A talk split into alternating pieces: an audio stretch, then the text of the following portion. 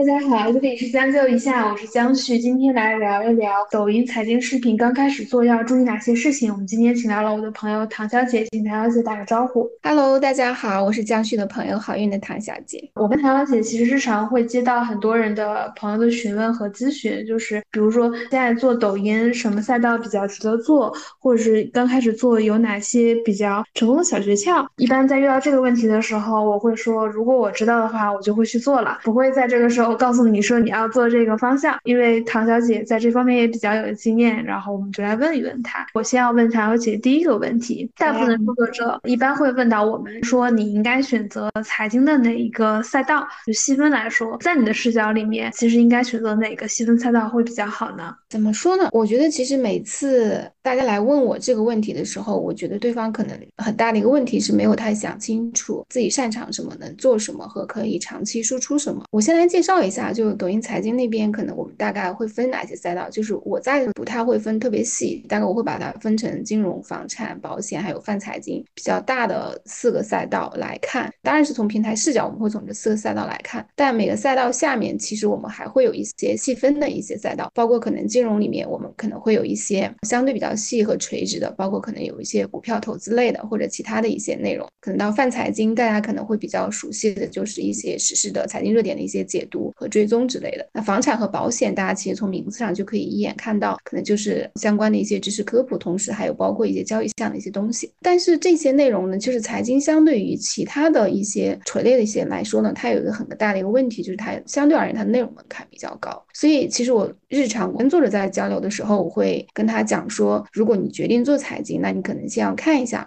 自己在这个方面的知识储备是不是够，因为可能就是你做短视频，不是说你今天输出一条，明天输出两条。条可能输出十条，它就是这个内容，你要可能要不停的输出，它的时间可能是一个月、两个月、三个月，甚至一年，甚至两年，甚至三年。那你可能要想清楚，你有没有足够大的知识储备和足够的学习能力，去持续的支撑你去输出这块内容。然后你再想一下，说那在这几个大的赛道里面，你比较擅长、你感兴趣的，还有你可以持续学习的是哪一些？所以我通常会讲说，你做这个东西，它不是一个短期的事情，它是一个长期的事情。你可能先要想清楚，你擅长什么。能够持续输出什么，然后再去锚定你的赛道。其实，在遇到第二个问题啊，大家一上来说我选了赛道之后要给自己定目标，我经常会接受到的是一种说，我其实现在要对标财经林妹妹，或者是直男财经，还是务实财经。就这对于一些初创的这种作者来说，这样的目标是合理的吗？我觉得这个目标它有一部分的合理性，就是当时你比如说你要对标一个人的时候，你可能是说你如果已经有了对标的对象，你比如说你要对标指南财经，对标林妹妹或者对标五十财经，你可能大部分的方向已经选定了是一个泛财经或者偏商业的一个赛道，那你的赛道可能有初步的一个选定了。第二，你对标了这三个人，这三个人其实是三同不同的内容创作风格，那你可能对你自己能够所做的那些内容风格初步也有了一个判断。但至于比如说，如果说你想要锚定，就想达到他们这。么高级别的一个粉丝量，那我觉得这个目标对于一开始的创作者来说，我觉得目标定的可能有点高，因为大多数创作者进到抖音这个平台里面，先遇到的就是可能就过了很长时间。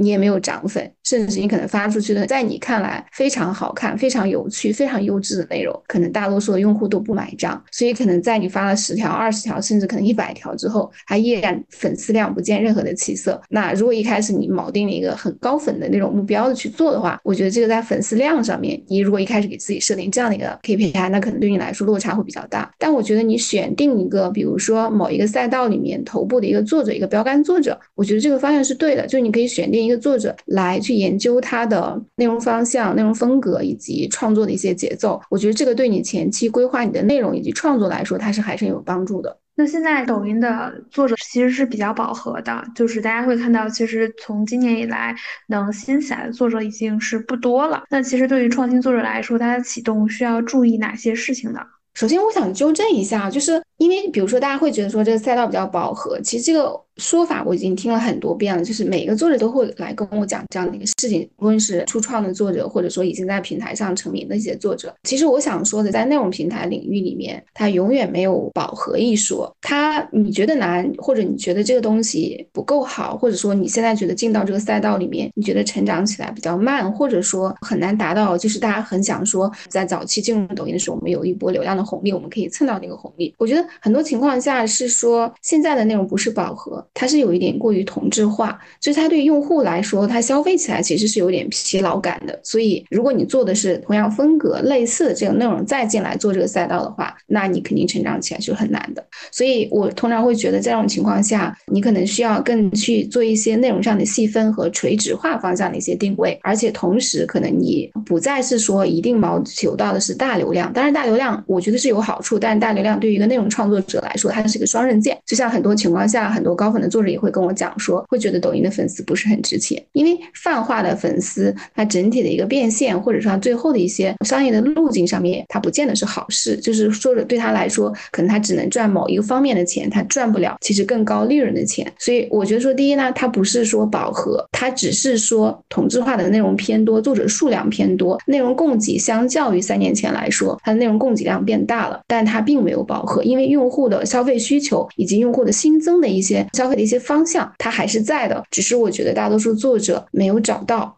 这是第一点，我觉得它不饱和。第二，我觉得在这个时候，你比如说你现在再进入到抖音来，可能跟你三年前或者两年前或者一年前你在抖音再开始做财经视频，那你可能需要分析和前期做的准备就要多很多。可能比如说在三年前，因为这个内容供给量偏低，没有什么样的财经类的内容，那你可能进来依据你的知识储备，你讲个段子，或者说播报一个实时热点。那因为平台上缺少这种内容，可能大家就会觉得 OK，你可以快速的涨粉。但到现在这样的内容已经很多。那你可能进来之前，你就要做细分，你要更多的去分析。那在这些内容已经有了的情况下，甚至在大多数用户对这些内容消费已经产生了疲劳感的情况下，那你做出什么样的内容是现在的用户想要的？是他在消费了很多的一些既有的财经内容之后，新增出来的一些需求。可能比如说，现在的用户在抖音来消费财经内容，他可能不再满足于说简单的听一下一个简单的热点分析，或者我可能简单的听一下就是一个实时热点的一个播报，或者是某。某种东西，那我可能在有了这些基础知识的储备之后，我可能消费一些更细分化和垂直化的一些内容。比如说，我可能更详细的知道关于，比如说投资理财方面的一些知识，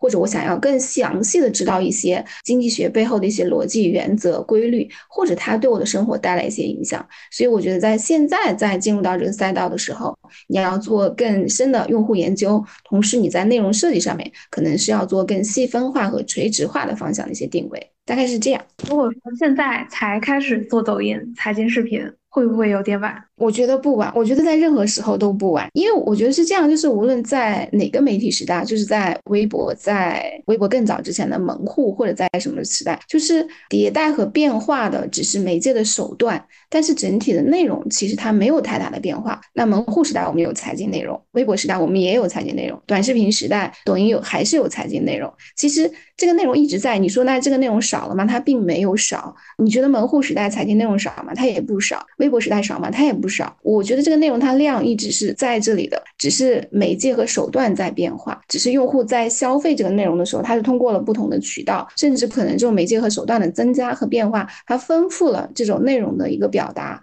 和呈现的一个形式。所以我觉得不晚，只是说大家这个时候要找到一个好的表达形式和细分的一个领域来做。那作为新手，他刚开始做抖音，一般多久会能看到一些起色？比如说粉丝或者流量的增长，这个会有一个大概规律吗？我觉得没有什么特别的规律，因为每次大家都会来问我这个问题，就希望我可能给出一个既定的一个时间表，就我一个月涨粉多少，两个月涨粉，三个月我可能最终能达到什么样的目标？怎么说呢？整体来看，我见过很多啊，就是一条视频就火了的作者，当然我也见过可能做了半年没有任何起色的一个作者，所以这个东西我觉得还是在于各个作者进入到这个。平台进入到这个赛道之后，对于这个赛道本身的一个理解的程度的不一样。就比如说，我觉得有些人他可能天生他就比较懂，他能够抓住这个点，那他可能进来生产的内容正好就锚定了那一些用户的一些需求，他可能很快速的就会实现涨粉的一个路径。甚至我见到很多作者，其实一条视频涨粉百万，就真的在抖音其实还蛮常见的。但有些可能。就很久了。我也之前也见过一个作者，就是他是传统的电视人，就是之前我理解他应该是做了很久的财经类的电视类的节。当他从电视他觉得切到短视频的时候，他觉得其实同样都是视频，他理解应该问题不是很大。他用做电视的方式在抖音做了很久很久的。财经类的短视频，但这个涨粉就是非常不及他的预期，就是他非常不理解，他觉得他的内容做的非常棒，非常优质，他不明白为什么在抖音不涨粉。但是我觉得他始终没有太搞清楚，就是大家为什么不去电视上看财经类的视频，而要在短视频平台里面去消费财经短视频，根本的一个原因，始终他没有 get 到这个点。就是我觉得在电视里面，我们做正统的财经节目，就是还有很长的铺垫，一大堆专业术语和名词，甚至很正统的财经金融领域的专。家和学者在聊一些内容，但这些内容对于普通的消费者来说，他首先知识门槛就很高，消费不了。尤其在短视频平台，大多数用户他对财经内容的认知是非常有限的。那你把传统电视人的拍摄手段和方式，以及内容输出，更核心的是内容输出的方式，转移到短视频平台来说，那你首先就是高估了你的用户群的认知能力。如果你一直以这个思维去做的话，那你给自己涨粉的目标就应该设定的不是那么高，不是对标说我一夜百万粉这样的一个目标。那你锚定的目标就是你在传统电视上面获得的那些用户，他同样目前在抖音上面玩，那你可能想获得就是这些用户，那这些用户本身量就不多，那你可能在这个上面的设计上面，你可能就是要你的粉丝涨粉的目标以及其他东西，你目标就不能太高，所以我觉得大概是这样。那我理解，其实我们的大部分的财经知识作者来源有几种，一种是您刚才说过的这种财经视频媒体人，这是一种，就是传统媒体人，可能他转行来做这是一种。然后第二种可能是大学老师，这种是比较常见的。但我们会发现，财经这个品类，大学老师出来的 KOL 其实也是很少的。第三种是来自于金融机构，金融机构可能又分了两层，一种是卖方买方这种研究所的经济学家，这是一种，还有一种就是。是相对更大量的，我们更容易。接触到的这种投顾类型的其实也很多。除了这些，第四种可能还有一些是在互联网上懂一些财经内容的人，他有可能全职工作是产品经理或者是运营。那其实大部分的知识创作者是不是就来源于这些？我觉得你大概说的是对的，就是大概就是这几个方向。但是我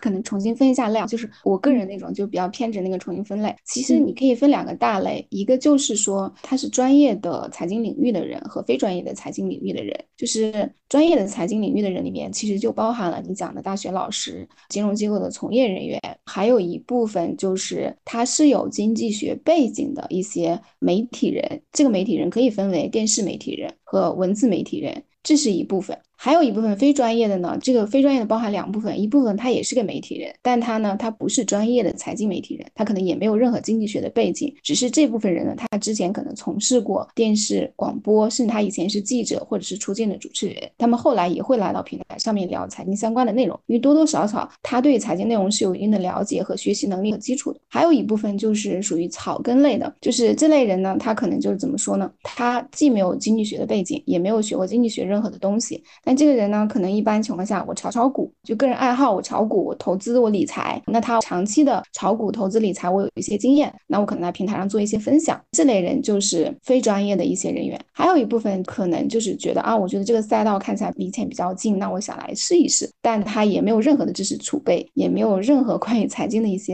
认知和学习的能力，但他也会来试试。我之前还见过体育类的创作者来跟我聊，说他要跨界做财经，我当时觉得还蛮逗的。所以大概是这几类人来做，但是我觉得是这样，就是这几类人来到平台的时候，首先呢，我觉得你每个类型的人到平台上来做，你对自己预设的目标就应该不一样。比如说，对于大学老师，尤其是比如说金融经济、商业管理这样一类的一些老师来说，因为首先他们掌握的知识和内容，其实他们能够辐射到的人群，就是在短视频平台以外，他辐射到的人群。就是那一部分高知人群，这部分人群就是非常有限的。那么，包括他来到平台上分享的一些内容，还有一些东西，那跟他自己的认知层次以及他在平台以外的这种辐射的人群，他其实就是一一对应的。所以，正常我会对于专业的人来说，来到抖音时候，我会讲说，那可能我们的目标就是你之前的目标那些人群，只是你们同时又在抖音上面见面了。但如果说你除了这些人群，比如说有些老师他会讲说，我想做一些知识科普，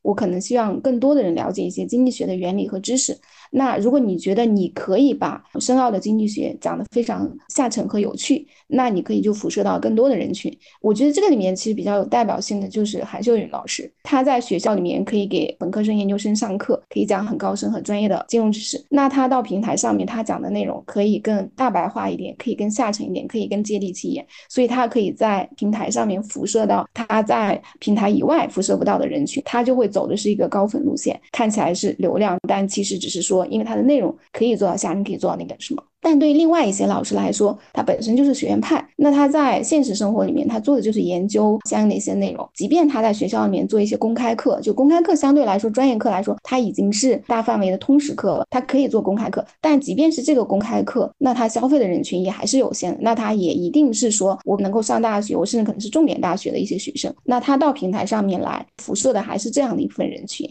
还有包括一些可能非经济学专业的一些人群，只是说这个人群的认知能力和层。层次其实跟他在实际生活中辐射到的认知能力层次差不多，只是平台放大了这个通道，那它可以辐射到更多的人。那所以它是一部分。那剩下的还有一些传统的电视财经媒体人，他们做，比如说这个你要看，就是你之前可能在电视里面做的是很高规格的。我以前在电视里面做亚洲博鳌论坛什么类似于这样的一些高端的一些财经节目。那我觉得如果你想把原来的财经咱们再搬到抖音上面来，那我觉得你一定要事先你自己要意识到这个内容它在抖音它的消费人群就是非常有。限，所以你不能够给自己设过高的预期。但如果说你想只是以之前我掌握的这些技能，但是我想把内容泛化，可以做到更大范围的辐射，那你可能要通过一些路径来学。所以我觉得不同的人群来到抖音做财经类内容的时候，你首先要知道自己擅长什么，你之前辐射的人群是什么样范围的，那些用户消费你的内容，他消费的是什么样的东西？那将来你怎么样去说你是要保留原来的人群，只是通过平台放大触达到这些人群的一些渠道，还是说？你就是想要泛化触达到多层次的人群，那我觉得你做好这个定位，然后再倒过来去定位你的内容以及你账号 IP 的一个属性，我觉得就 OK。这里面其实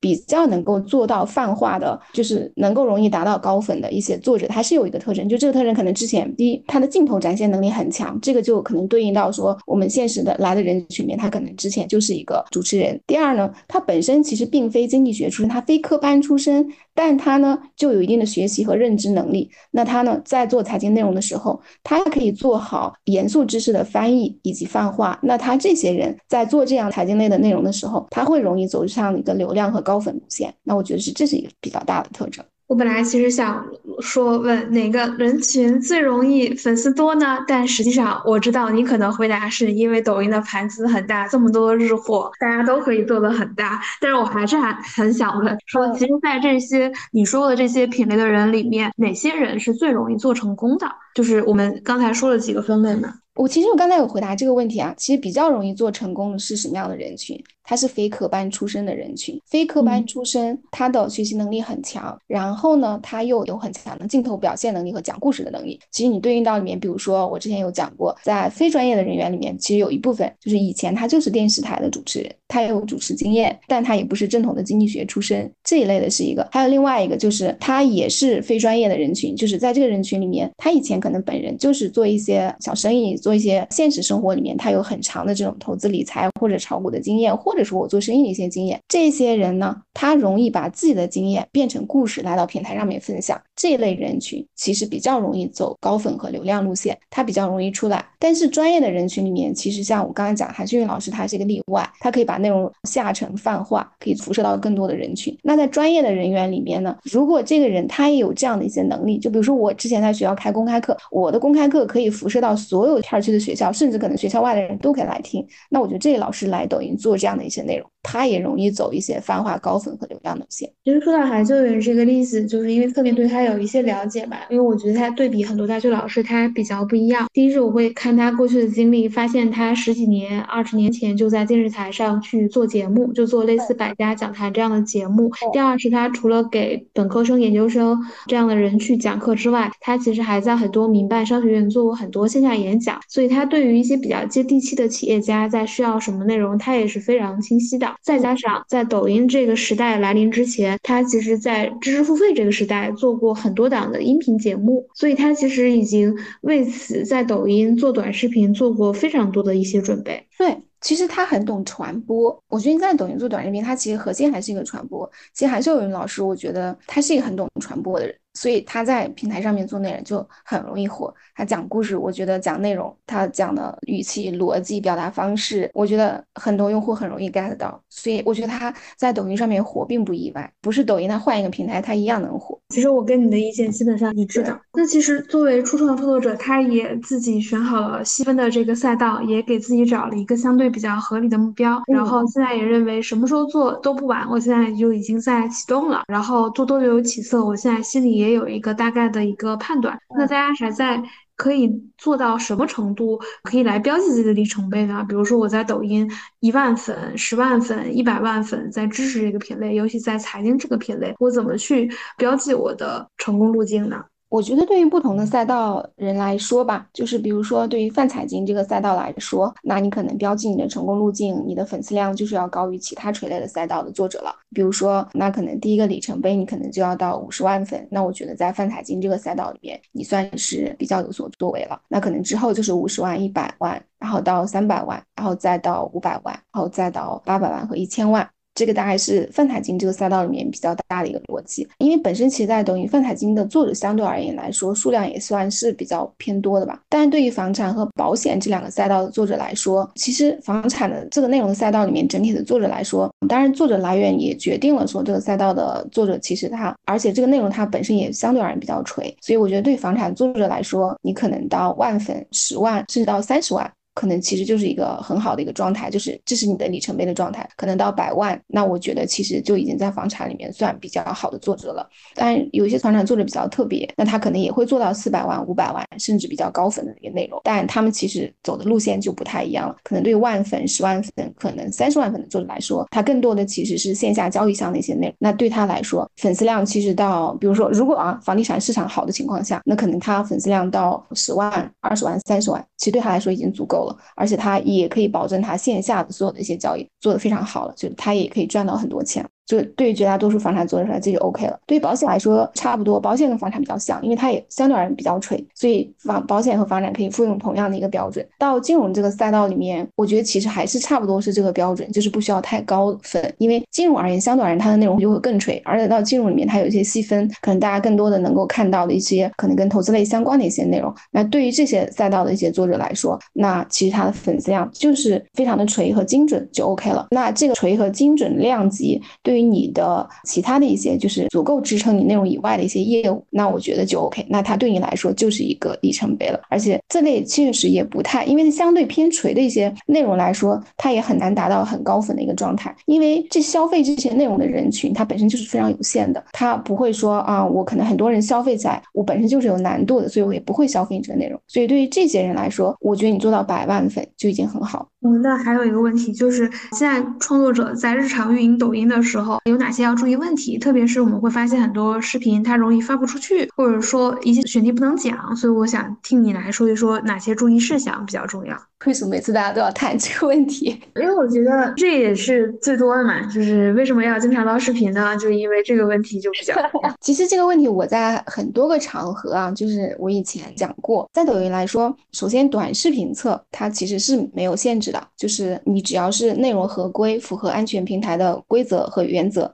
它就可以发出来，这个没有限制。但对直播它是有限制的，就是对在抖音来说，你要开财经类的直播，你首先要去申请一个财经开播的一个资质，这个在。主播中心它有一个入口，你进去之后，按照那个四个选项，按照你符合身份的选项去申请就 OK 了。就是你申请一个财经开播资质，那你就可以在抖音开财经类的一些内容。然后，其实无论视频测还是直播测，在抖音基本的一个红线就是说，不能够涉及具体的金融产品跟服务，不可以诱导投资。这个东西其实我觉得放在任何内容平台它都是适用的，只是抖音在这个规则的执行上面，它会相对而言会偏严一点。举个例子，我可能比如说今天我有讲到 A 股股市的一个走势。那我可能今天，比如说就是大跌，我可以讲它大跌，我可以今天讲某个板块跌的也很厉害，甚至这个板块里面哪只股票的跌幅是最大的。对于这些已经发生的客观事实，你都可以讲，但是你不能够预测，就是你不能讲说，哎，我讲完了之后，我说，哎，我觉得明天军工板块是有反弹的可能的，这句话其实也 OK。但如果你讲到说军工板块反弹有可能，我觉得某某某公司明天适合买入。我觉得到这儿就不行了，就是你不能够在这个地方讲说，我觉得某某适合买入，你不可以给买入卖出的建议，不可以具体分析基金或者其他的一些理财产品，甚至给出推荐的一些建议。这是核心的底线，是不可以诱导投资，因为你不具备这个资质。所以我觉得在这个地方是这样。我觉得两重，一重是可能这个创作者不具备这个资质，第二是我们平台也不具备资质。对，是的，不具备资质。对，是的，你不可以在抖音讲这件事情，因为抖音没有这个资质，你也没有这个资质。即便你是一个投顾人员，你在公开场合也不能讲这样的话。那唐小姐，那我想问一下，就是以前的创作者或者你周围的朋友问你最多的问题是哪个问题？我觉得他问我的问题好像你都问过了。其实他之前问我比较多的问题是：现在还适合进入抖音吗？好，我们就结束吧。这个关键问题都问了。那这一期的节目我们就到这里，主要就聊了新手做抖音财经内容要注意哪些事情。基本上大家会问到最核心、最基础的问题，我们今天都问了一遍。唐小姐，感谢唐小姐又来录了一次播客，希望再过几个月能再请你来一次。好呀，好呀，没问题。谢谢江江邀请我。那我们这一期就到这里，下期将就一下再见，拜拜，拜拜。